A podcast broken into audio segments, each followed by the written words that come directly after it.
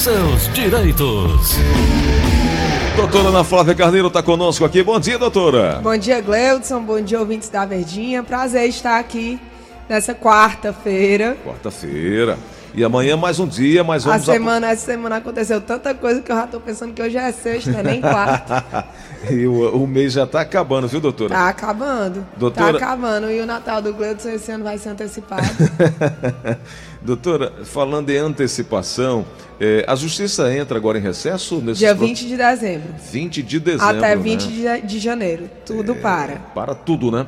É, tem, é... Assim, funciona plantão, né? Porque é para coisa de urgência, mas o trâmite normal do processo. O administrativo mesmo. O efetivo de funcionários, reduzido. tudo é bem reduzido. Então é só para questão mais de saúde, né, Gleu? São coisas que não podem parar. Mas a, a justiça efetivamente para. É, e aí, por que, que eu estou tocando nesse assunto? Porque alguém que coloca um processo, normalmente ele já demora. E aí, quando chega nesse período, a demora ainda é maior e fala: ah, que meu advogado não está fazendo nada, não, que não estão cuidando é da minha vida, né? É, efetivamente, Gleudson, é, o mês de, esse, de 20 de dezembro a 20 de janeiro é férias forense e efetivamente não tem efetivo para despachar processo. Efetivamente para. Não tem perícia, não tem audiência, né?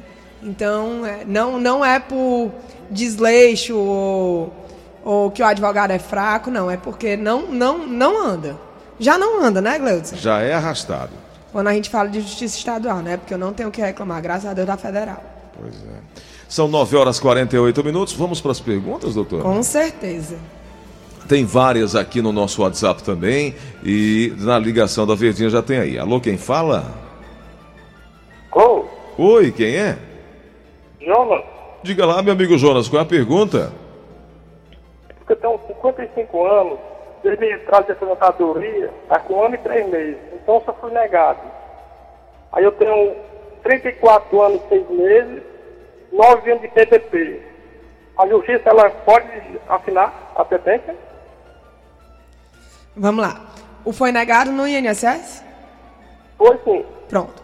Então, quando é negado no INSS, efetivamente o senhor tem que procurar ajuda de um advogado de sua confiança ou da Defensoria Pública ou da própria Justiça, tá? Porque o juizado não precisa nem de advogado para no juizado de pequenas causas não precisa de advogado para dar entrada em processo.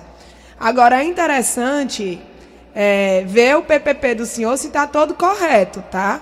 Porque se o senhor tem 34 anos sem converter o PPP, então já está passando o tempo, já tem o tempo de contribuição. Mas o INSS não faz essa conversão. Então, se o PPP estiver todo correto, pode sim procurar a justiça para poder conseguir a aposentadoria e receber todo esse tempo atrasado, tá? Desde a época que o senhor agendou o INSS. É isso aí. Doutora Ana Flávia Carneiro, Paulo Barroso, do, ah, o Paulo do Barroso 2 pergunta o seguinte: o que é possível um empregado fazer quando a empresa em que trabalha está descontando, mas não está repassando o valor para o INSS? Aí não tem problema nenhum, Gleudson. Já dissemos aqui várias vezes que se você tem a carteira assinada, tem data de entrada, tem data de saída e não tem um pagamento pela empresa ao INSS, como ele já constatou isso, Gleudson, por uma, por uma medida de segurança a mais, seria interessante ele ficar guardando os contra-cheques dele, né? Já que ele já está constatando. Mas para quem não tem contra-cheque, não está mais na empresa e só na hora da aposentadoria descobriu isso, só em ter a carteira assinada, data de entrada e data de saída, o INSS tem a obrigação de reconhecer o tempo como laborado. Tem obrigação, né? Cabe ao INSS depois acionar a empresa para receber o valor que não foi recolhido, tá certo? Tá certíssimo. Vamos na linha da Verdinha. Alô, quem fala? Francisca. Oi, Francisca. Francisca. De Souza Moreira. Seja bem-vinda. Eu aqui da Pacatuba. Seja bem-vinda, querida. Qual a pergunta? Meu amor, é porque eu já eu agendei no INSS, levei minhas carteiras, já agendei. Aí a moça viu lá, a moça do INSS, viu que tinha 12 anos de carteira. Aí ela falou que para completar os FIIs eu tinha que pagar 3 anos. Aí eu que gostaria de saber o seguinte, é porque eu tenho 80, 89 reais é, do, do Bolsa Família. Eu gostaria de saber se eu pagando autônoma eu vou perder o meu Bolsa Família, que é baixa renda. Não, a senhora tem que pagar como facultativo de baixa renda, que é R$ 49,90 por mês, tá certo? Importante que a senhora tem que pagar mês a mês os três anos. Não adianta pegar os três anos atrasados e pagar todo de uma vez, que não resolve, tá certo?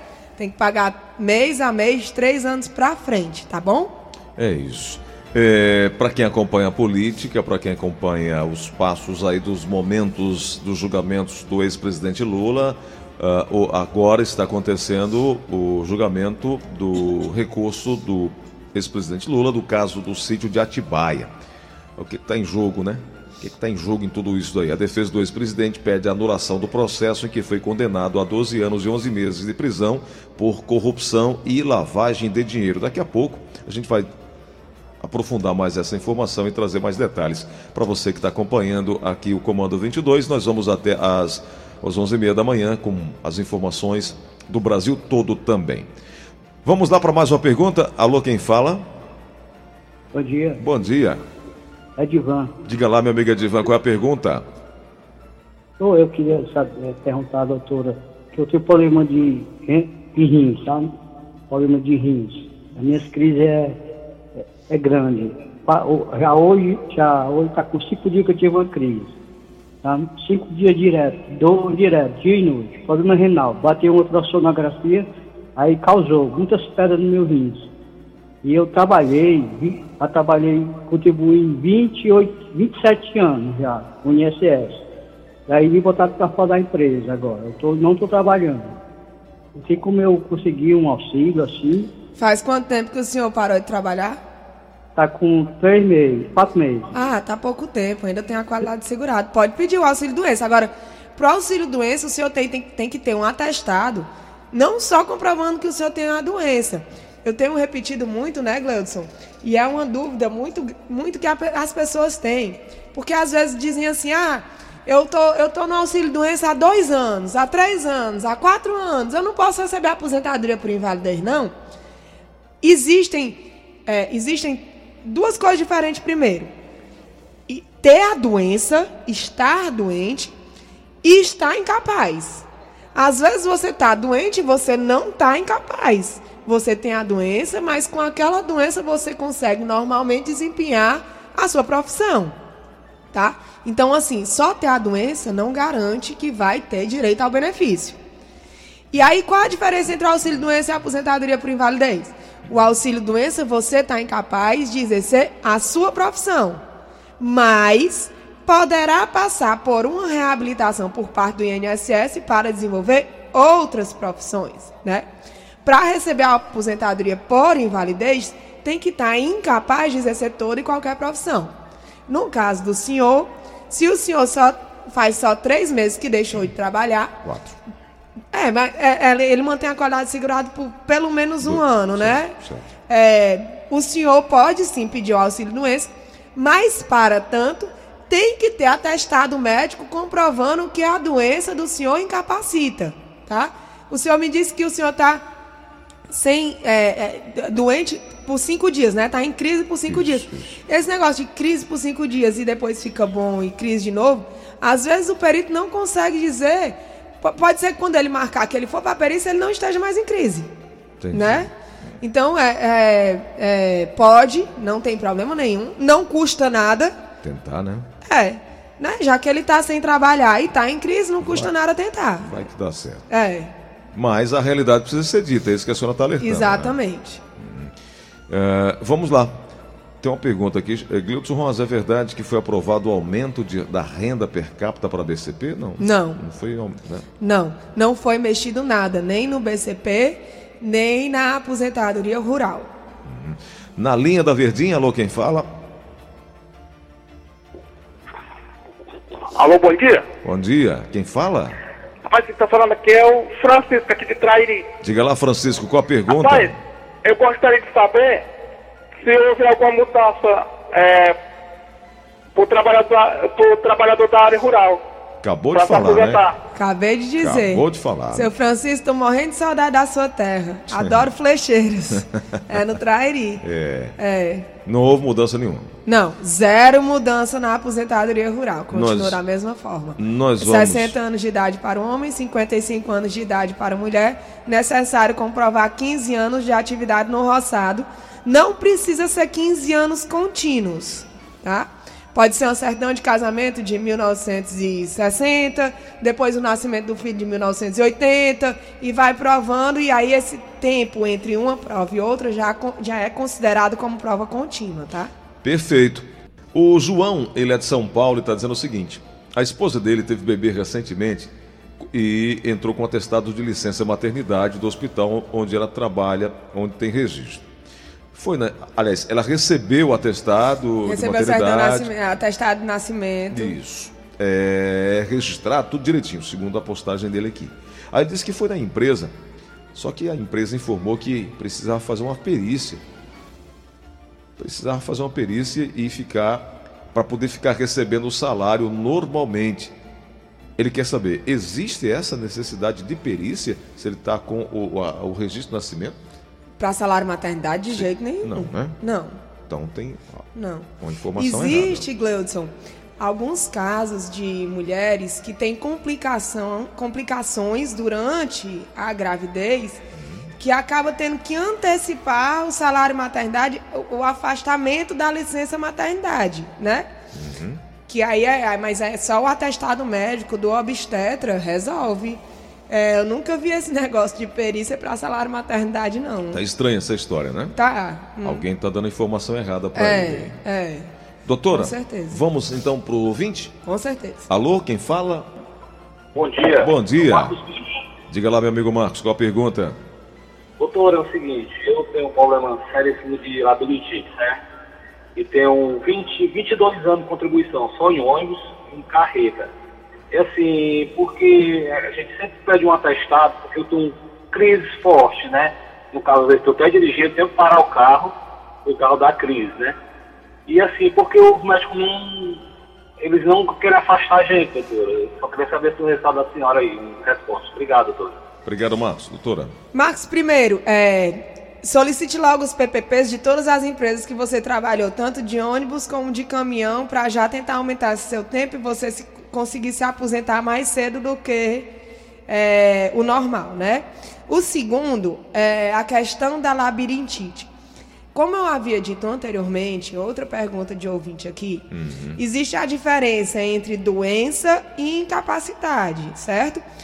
O que o senhor tem que fazer é conseguir um atestado do seu médico dizendo que a labirintite é, efetivamente deixa o senhor incapaz, é incompatível com a profissão de motorista.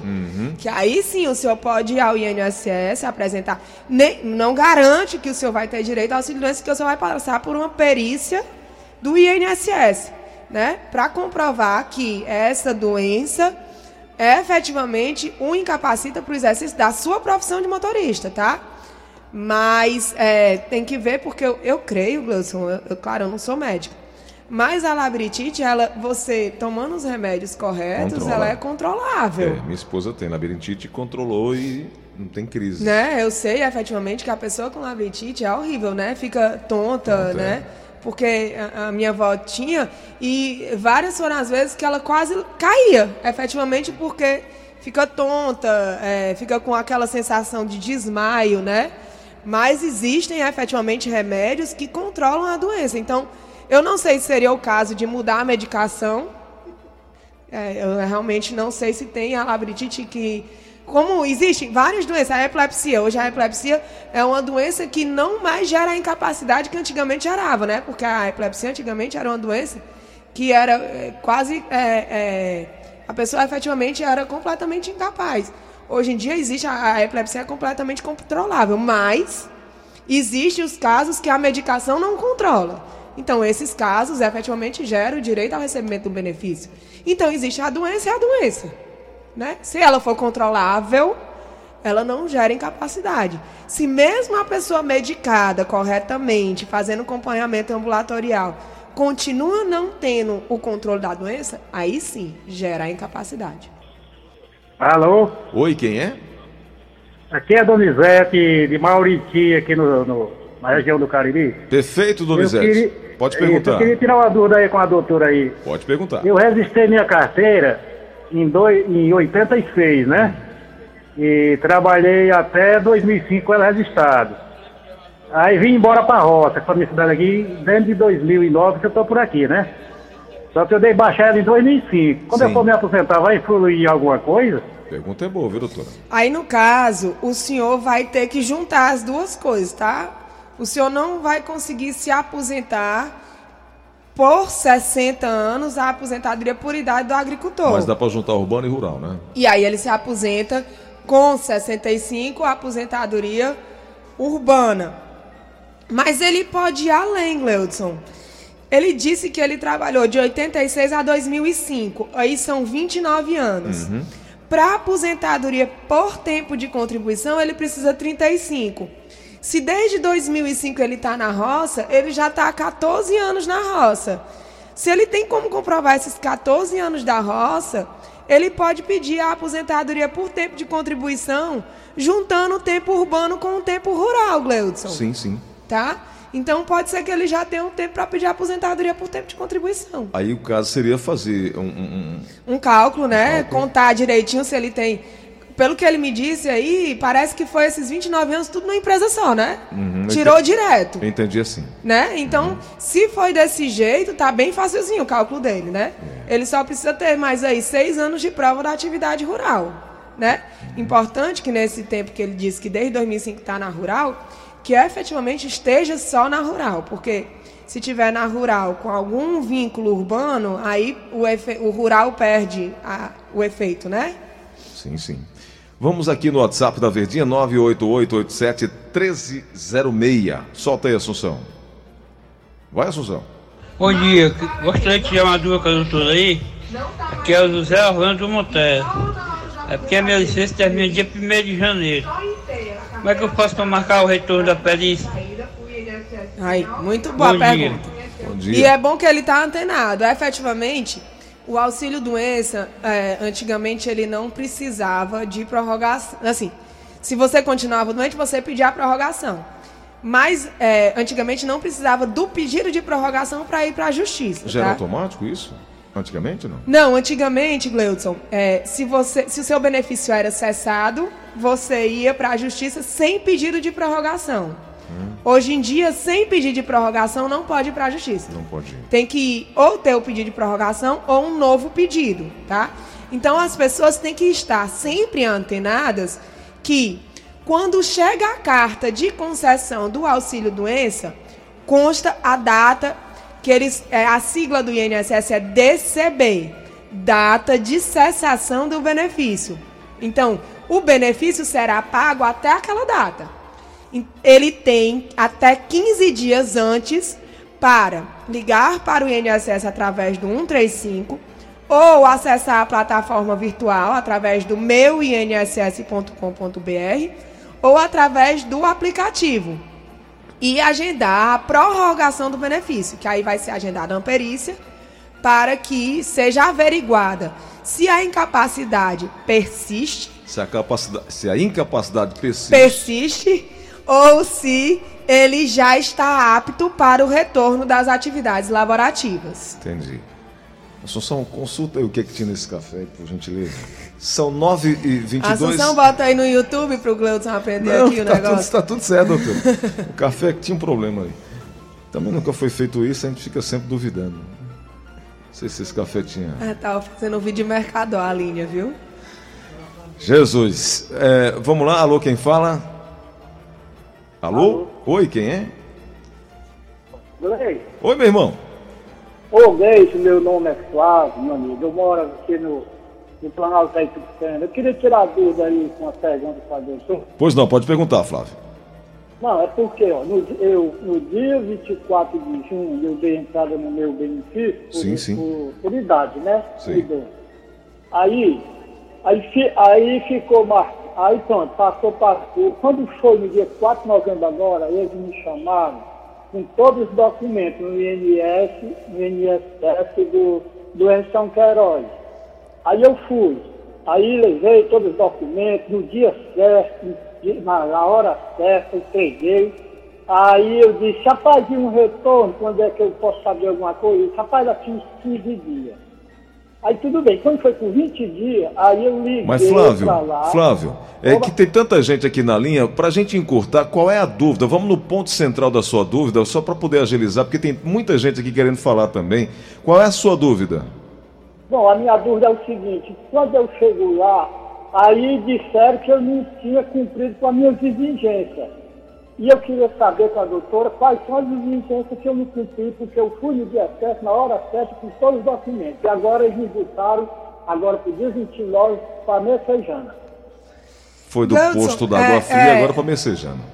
Essa, essa dúvida do meu xará, Sim, ela, ela serve para poder eu passar a informação para a população. Vamos lá. vamos lá. O INSS tem demorado, né, de seis a oito meses para poder conseguir fazer a análise inicial dos benefícios. Então, o que que acontece? O cidadão vai ficar entrando no site ou ligando para um 135 e vai estar benefício em análise, em análise, em análise, em análise. Depois do tempo todinho em análise, quando ele muda de status, quando ele muda de estar em análise, ele não é negado ou concedido automaticamente. Como é tudo virtual, é, o INSS, quando faz a análise inicial, ele vai solicitar os documentos pendentes, os documentos extras que ele precisa para fazer a análise, né? Às vezes é a carteira de trabalho, porque tem empresas que assinam a entrada e demitem e não assinam a saída. Então, a- eles precisam da carteira para ver se, tá, se tem entrada, se tem saída. Eles, eles solicitam PPP. Quando tem vínculo em regime próprio, eles so- solicitam a certidão de tempo de contribuição para fazer a verbação. Então, nesse período de análise, o INSS está efetivamente averiguando todo o histórico do segurado para solicitar o cumprimento de exigência, que foi o que ele disse, né? Que depois de, desde junho, aí agora no começo de novembro, foi solicitado o cumprimento de exigência. Quando o INSS solicita o cumprimento de exigência, ele dá uma data limite, Gleudson. Ele diz, ó, até o dia 1 de dezembro você pode trazer o documento ao INSS. Sendo que não é você chegar em qualquer agência levando o documento. Você tem que ligar ou através das plataformas virtuais e fazer o agendamento para atendimento presencial. Então não é só ele chegar numa. Nem o INSS pré-marca uma agenda- uma agência específica, como ele disse que foi mandado ir para o Edson Queiroz. Nem uma data específica. Ele dá o prazo de 30 dias para você juntar toda a documentação e ligar para o INSS para marcar o atendimento presencial na agência. E muitas são as vezes que você não consegue marcar para aquela perto da sua casa, porque não tem horário disponível, tá? Não é à toa que agora ele ligou para saber novamente. O INSS informou que ele não cumpriu, muito provavelmente porque ele não agendou o atendimento presencial. E quando informaram isso, deram a oportunidade de ele ir e já disseram: olha, você vai no dia tal, na agência da Messejana, apresentar seus documentos. Entendeu? Então, tem todo esse passo a passo que é necessário por conta da virtualização do serviço. Como não tem mais o agendamento presencial para o INSS já ver os documentos, já confira o original com a xerox e tudo, depois que passa desse período de análise, ele passa para cumprimento de exigência. Quando ele apresentar esses documentos, aí ele vai botar o próximo passo, exigência cumprida. Aí tem um período que aí geralmente não passa de um mês, Gleudson, que é quando o INSS efetivamente vai dizer se o benefício foi concedido ou se foi negado. Entendi. Olha, eu acho que agora ficou muito mais claro. não desenhei, só. né? É verdade, doutora. Não só para o Flávio, mas para os demais ouvintes, porque são perguntas recorrentes e que são dúvidas persistentes também, né? É, e ainda mais como teve essa mudança de sistema, né, Gleudson, que passou a de ser por telefone e virtualizaram. E aí a pessoa fica em análise, em análise, em análise, em análise, sem entender, né? É porque efetivamente está em análise, não é em uma agência física. Às vezes as pessoas perguntam: se eu botar um advogado, vai, vai andar mais rápido? Não vai, porque hoje em dia não é uma agência específica que está responsável pelo benefício, né? É uma central do INSS que recebe todos os benefícios e distribui para ser analisado. Então, efetivamente, tem essa análise, infelizmente é demorado, e aí o, INSS solicita a documentação para cumprimento de exigência, e aí é quando o processo efetivamente começa a andar. É isso. Doutora Ana Flávia Carneiro, quero te agradecer pela oportunidade, inclusive da gente ter estendido o horário hoje, tentando trazer mais oportunidades para que as pessoas possam tirar mais dúvidas ainda. É, muita gente ainda tem perguntas, dúvidas aqui. E amanhã a gente vai voltar no nosso horário atual, a partir das nove e meia da manhã. dar uma vazão boa, né? Muito grande, doutora, muito grande. Até lhe agradeço por essa atenção e aí atrasando seus compromissos outros, mas por atenção, nosso ouvinte aqui, a senhora atendendo, respondendo a todos. Ou boa parte deles nem dentro da, da limitação do tempo. Amanhã a gente vai voltar com mais uma oportunidade. E aí, para quem não teve sua pergunta respondida hoje, a doutora vai disponibilizar dois números para que possa tentar te ajudar. E aí fica até mais fácil, porque quando você apresenta documento, quando você. Porque cada caso é um caso, a gente já falou isso aqui diversas vezes, há uma especificidade, há um detalhe na, na, na vida de cada um, e aí cada detalhe é, é importante e conta muito. E o pior, Gleudson, é que até o dia 13 de novembro desse ano, eu conseguia fazer um cálculo aqui de cabeça e de pronto dizer para a pessoa se tinha direito ou não. Agora, são tantas as variáveis que efetivamente tem que lançar tudo no sistema para me dizer se já tinha direito, se não tinha direito, quais são as possibilidades de quando vai ter. Né? Porque são, são cinco regras de transição. Então você tem que sair vendo qual é a menos danosa, né? Expectativa para tudo quanto é lado. É. Doutora, obrigado. 3244 6025 3244 6025 99686 3123. O 9 eu sei. 9 9686 3123. Obrigado por hoje, doutora, e amanhã a gente se encontra aqui na Verdinha. Até amanhã, se Deus quiser.